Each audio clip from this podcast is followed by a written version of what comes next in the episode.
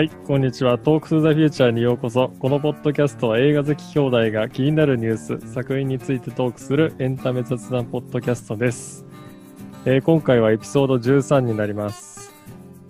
はい、えっ、と、2週間ぐらい 空いたかね。そうですね。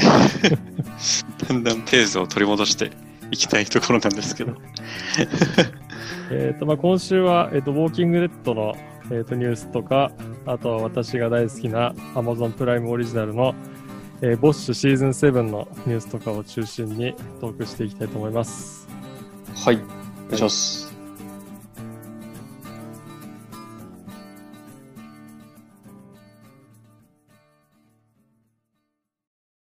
はい、じゃあまず最初のニュースは、えーと、ウォーキングデッドがシーズン11で終了することが、えーと、今週 AMC から発表されました。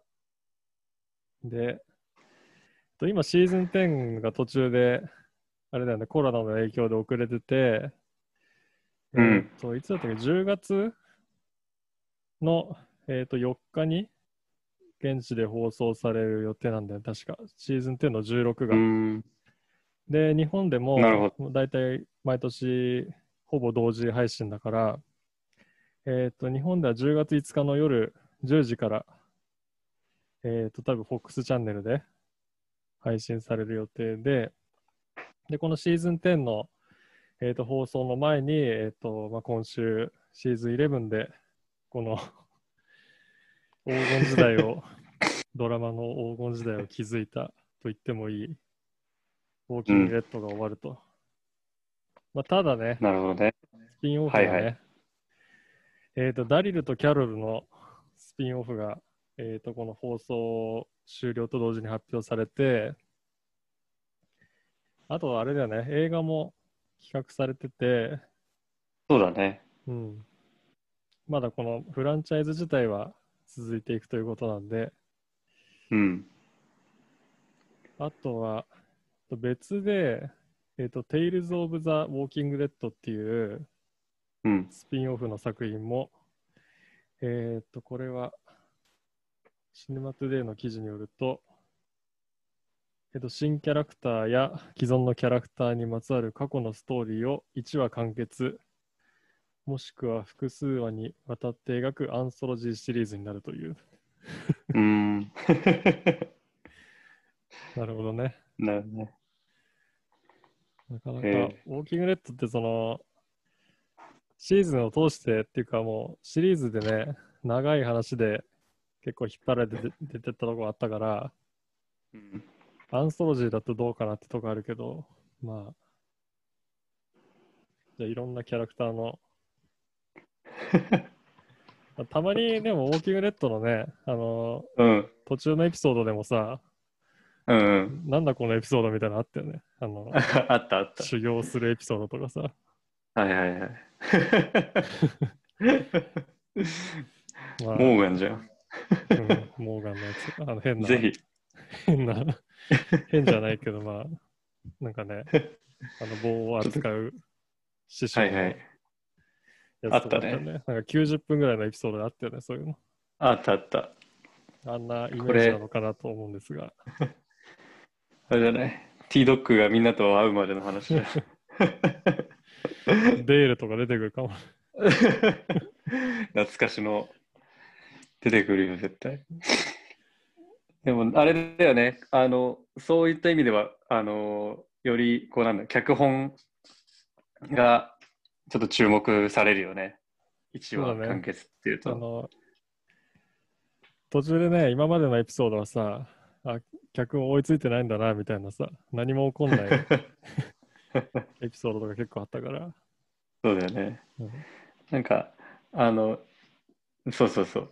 いや、あの、ブレイキングバットとかさ、あの、他の、まあ映画でもそうだけどさ、すごいキャラ本って、実は何も進んでないみたいな。うん。結末何も進んでなかったんだけど、あ、うん。そういう経緯があったんだ、みたいな、あの、名作ってあるじゃん。うん。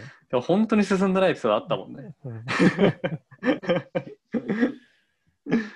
なので、まあでも、この本家がね、うん。えー、とあと30話で完結してしまうらしいんで、まあ、どうなるかっていうところですけど、どう終わらせるかっていう。なるほどね。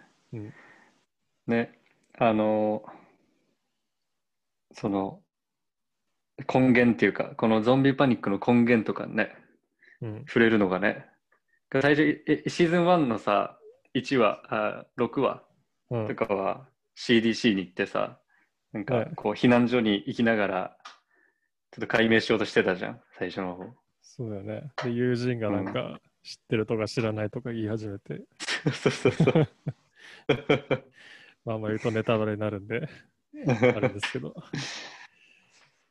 はい。そうなんだよね。という感じですね。系は。うん。なるほど。じゃあ次のニュースは、えっ、と、ボッシュというドラマシリーズがあるんですが、このポッドキャストでも何回か話してるんですけど、個人的には Amazon プライムで最高傑作だと思うんだけど、で、一番長く続いてんだよね、Amazon プライムでも。うーん、あ、そうなんだ。うん。あのーまあ、刑事ドラマシリーズで、まあ、原作がうんまあベストセラーのマイクル・コナリーって人で、まあ、未だに本も続いてんだけど、まあ、今回その、うーん。シーズン7で、えっ、と、このシリーズが終わるってことが発表されてて、で、そのシーズン7が、まあ、コロナの影響で、えっ、と、撮影がずっとストップしてて、で、やっとね、えっ、と、9月17日から、えっ、と、シーズン7の撮影が始まるらしいっていう情報を、これは、とね、直接ね、プロデューサーに、この前メッセージを送ってみたのよ。おう。そしたら、えっ、と、9月17日から撮影始めるよって え 返信してくれて、ー、えまあかー、なり大物のプロデューサーなんだけど、え、これはあれなの？トークス・ザ・フューチャー独占情報？独占 独占情報ですね、これは。すごいじゃん。うん、で、今朝もね、えっ、と、まあ、違うプロデューサーなんだけど、うんえっとまあ、ズームでプロダクションの、えっとミーティングやりましたみたいな投稿をね、インスタでやったりしてたんで、もういよいようん。撮影が始まるということで、なるほど。で、まあ、結構ね、コロナの影響で、そのプロダクションの進め方も大変みたいでね、いろんな、うんうん。えーっとね、先週ぐらいに一応あの PCR 検査みたいのを、このマイクル・コナリーをはじめ、制作陣がね、受けてる写真をアップしてて、うんうん。その、なんだ、オペレーションとか、その辺のスタッフの動きとかもだいぶあの制限されるみたいで、まあ、結構大変そうだなって感じだけど、うーん。大体いつもね、7月ぐらいから始めてたんで、シーズン6とかはね、2ヶはいはい。月ぐらい遅れてんのかなって。うん。で、配信自体は毎毎年あの4月だったんだけど、まあ、これも遅れていくんじゃないかなというところですね。なるほどね。うんまあ、脚本とかは全くわかんないけど、その辺は聞けないんで、そうだね。で結構向こうのね、スタッフとか、まあ、俳優によっては俳優でも、なんかインスタとかでメッセージを送ると普通に返してくれたりするんで、それは面白いです。えーだっ、てことは、まあ、積極的に伝えていった方がいいんだなっていうのは、うんうん。最近思うね。なるねうん。ディーン・ノリスとかも返してくれそうだもんね。インフルエンサー、インフルエンサーどうだろうね。なんか、ファンがツイートしたハンクのバブルヘッド、うん。あの、ブレイキングバットのハンクのバブルヘッドのフィギュアを、なんかリツイートであげますみたいな、うん。なんか、つぶやいてて、えー、でそれそれで、それをリツイートしてたディーン・ノリスが。でもね、そういう結構積極的なあの絡みはあるみたいね、向こうのが。うんなるほどね。だね、撮影もね、そのドラマの脚本とかにもやっぱりこのコロナっていうのは影響してくるのか、例えばそのキスのシーンとかさ、ああ、うんうん。構リスクが伴うわけじゃん。うん。その辺とかね、そうだどうね。なんのかな。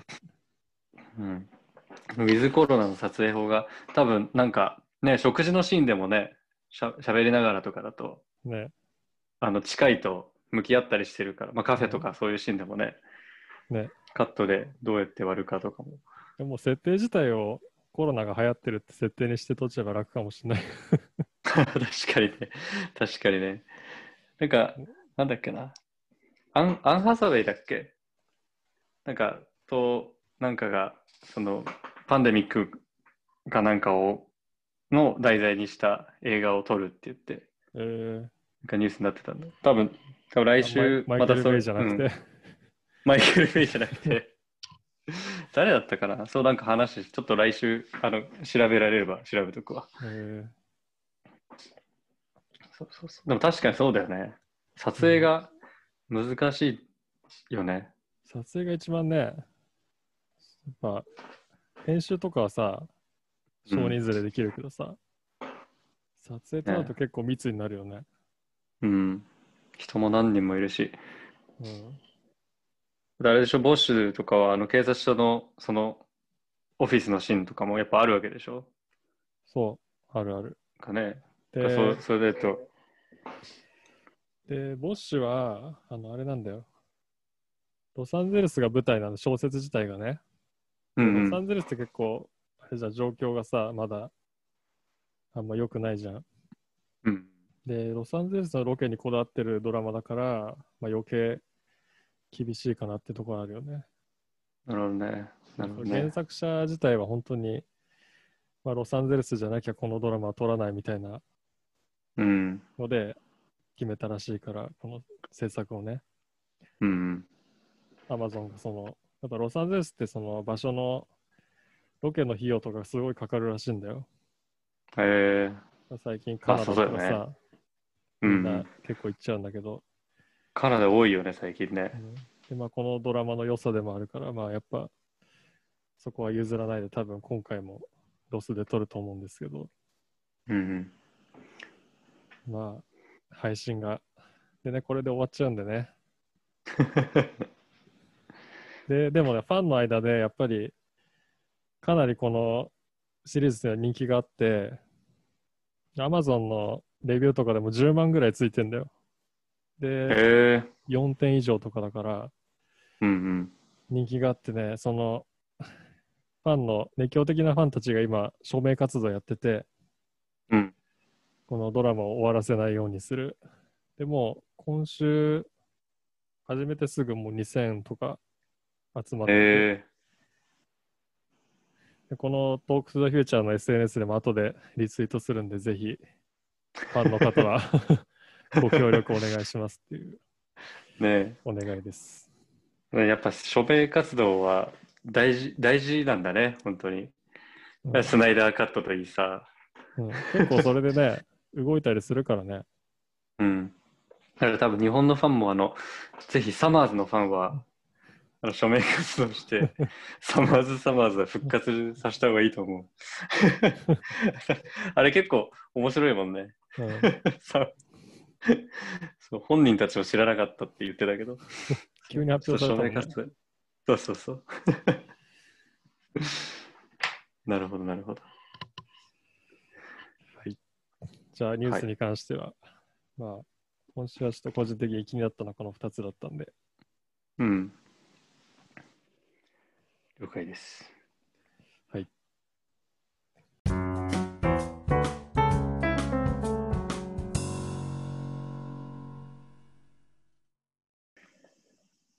えーっと、じゃあ、次は、あの、最近見た作品ということで、はい。えーっと、9月4日から、えーっと、ザ・ボーイズのシーズン2が始まりまして、で、最初の1から3話、多分全8話とかかな。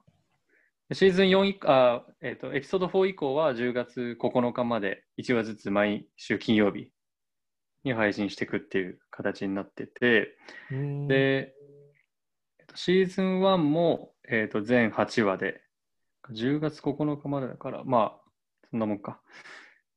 で、えっ、と、もうすごい、すごものすごいスピードでハマりまして、はい。シーズン2がやるっていうのと、あの、サンディエゴコミコンでパネルがあるっていうから。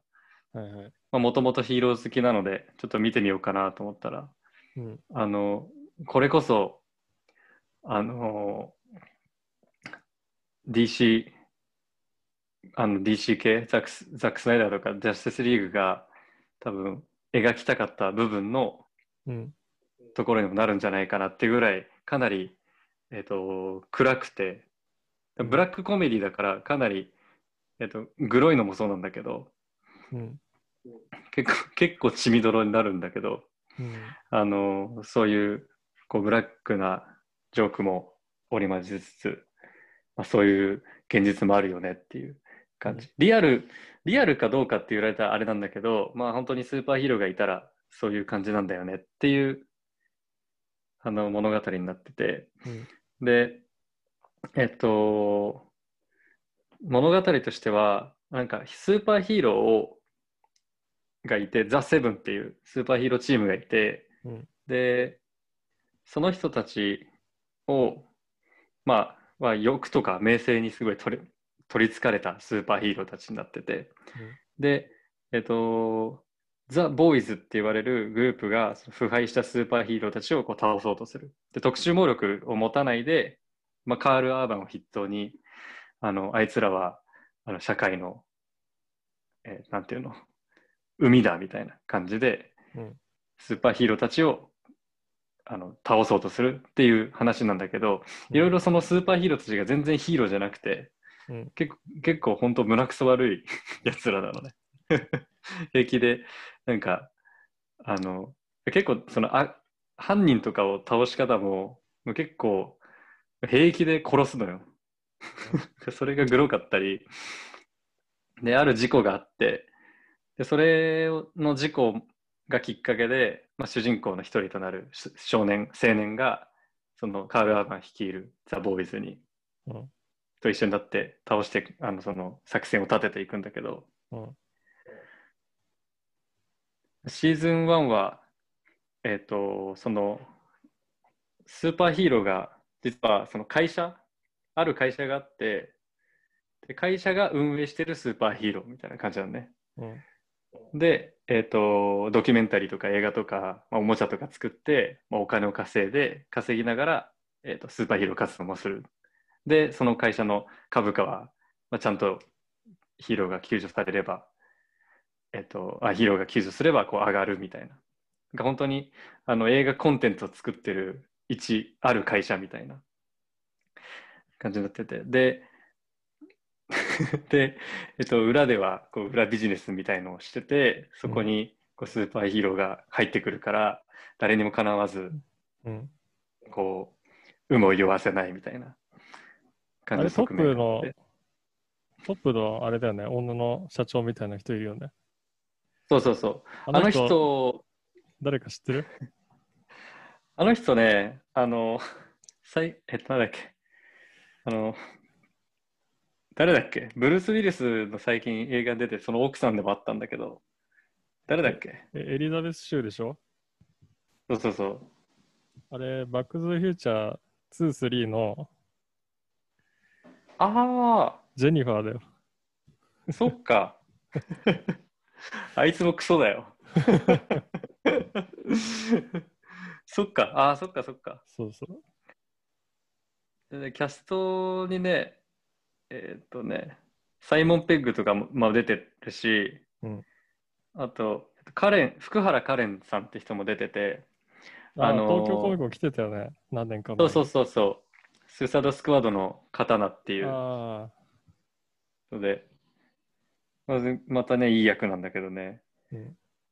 だ特に面白いポイントとしては、あのーそのエレエレベス・シュうんーが、えっと、まあ、社長みたいな感じで見えるんだけど、実はあいつも、えっとまあ、部長みたいな感じでもっともっとこう、あんまり言っちゃうとあれネタバレになっちゃってあれなんだけど、うんもっともっと裏の社会で、うんえっと、うんまあ、企業同士のエグゼクティブ同士のこうバチバチがあるのね。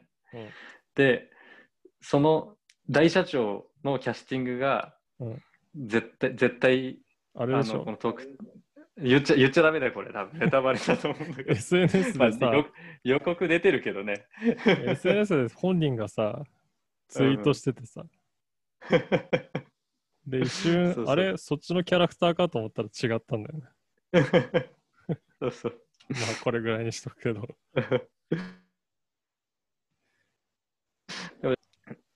ちょっとファン喜ばせのとこもあって、でキャストだけじゃない。分かっててキャスティングしてんのかな？狙ってる感じあんの？うーん、だと思うけどね。で、そのキャスティングだけじゃなくて、うえっと、なんか、あるエピソードで、あのハエが飛んでたり、えー。あのあからさまに。ハエが飛んでたり、うん。なんかそういう、あのーあ誰だったっけな、多分確か、えーっと、えっと、スラッシュフィルムだったかな、どっか誰かポッドキャストでも、うん。あまあ、そういう、その作品、ある作品のリファレンスがいろいろあったよねみたいな。えー。話はしてた。あのフライドポテトを揚げるとこ掃除したりしない。これダメだって、もう一回やれ。でも、あのーえっとね、シーズン2でね、あのもっともっとその人のうん、出演シーンは多くなるんだけど、あのセリフはあの どっちのキャラクターで言ってても理にかな、あの全然通っちゃうから多分意識はしてるんだと、うん。まあ、それがまず面白いのとうん。でそういう企業がそういうふうにスーパーヒーローをこう運営しているからあの、まあ、実際そういう感じじゃないあそんなねこうブラックな裏闇取引みたいなのになってないけどそういうふうにお金を作ってるっていうとこうコンテンツホルダーみたいなうん。なんかあのこれはお金になるこれはお金にならない株価が上がる上がらないみたいながある。まあコンテンツホルダーっていうより会社の運営っていううん。そのビジネス的な面白さもありながらうん。もうなんてったってこうヒーローがやることやること胸くそ悪すぎて。うん。でそれをいちいちこうメディアが取り取り立たせてあのあることないことちょっと真実をねじ曲げてメディアが報道してたりするから、でどんどん新キャラも出てきてなんかいろんなあの物語自体も面白いしうん。そういうなんていうの？あの、まあ、偶像劇としても面白いしうん。あとそういうあるキャラが出てきてこれはこの作品のあいつなあいつと似てるよねみたいなリファレンスもすごい面白くて、うん。これは Amazon のあの今すごい推してるよね。プライムでも。ね、もう。SNS で結構出てくるよ。インスタとか。本当。そうそうそうねそれでそれこそ ああとそう面白かったのがなんかフィギュアも売り始めたらしいんだけどうん。そのフィギュアも、えっと、えっと、買えるページに行くと、その物語に出てくる会社、ボボートっていうんだけど、うん。そこの会社うん。のページになってるらしくって、えだからボートなのか、アマゾンが やってるのか、がちょっと現実がねじ曲がっちゃってるような見え方になってて、面白いですね。ー東京コミコンの時にビレッジヴァンガードが売ってたよね。そうそうそう、限定で。うんそうそうそう。限定でやってて。ね、で、一番、そう、もう、このトークスターピーチャー録音する前に見つけた写真があって、うんあの、オフショットなのよ。うんその、ザ・セブンっていうヒーローチームが、えーっと、なんかみんな、ちょっと、みんなスーツ着てる、コスチューム着てるんだけど、えーっと、手袋外してたり、オフショット撮ってるんだけど、うんそれも劇中のものなのか、本当にオフショットなのか、なんかわかんないぐらい、こう、ドラマの中で裏表見せ見せられるから、うんだから変な、変な写真だった。シーズン2はよりあの拍車がかかって、いきなりスピードアップして進んでいくから、もう見なきゃな。一気一気見できる作品になってるね。なるほどそん。な感じです。はい。はい。じゃあ今週はこんな感じですかね。はい。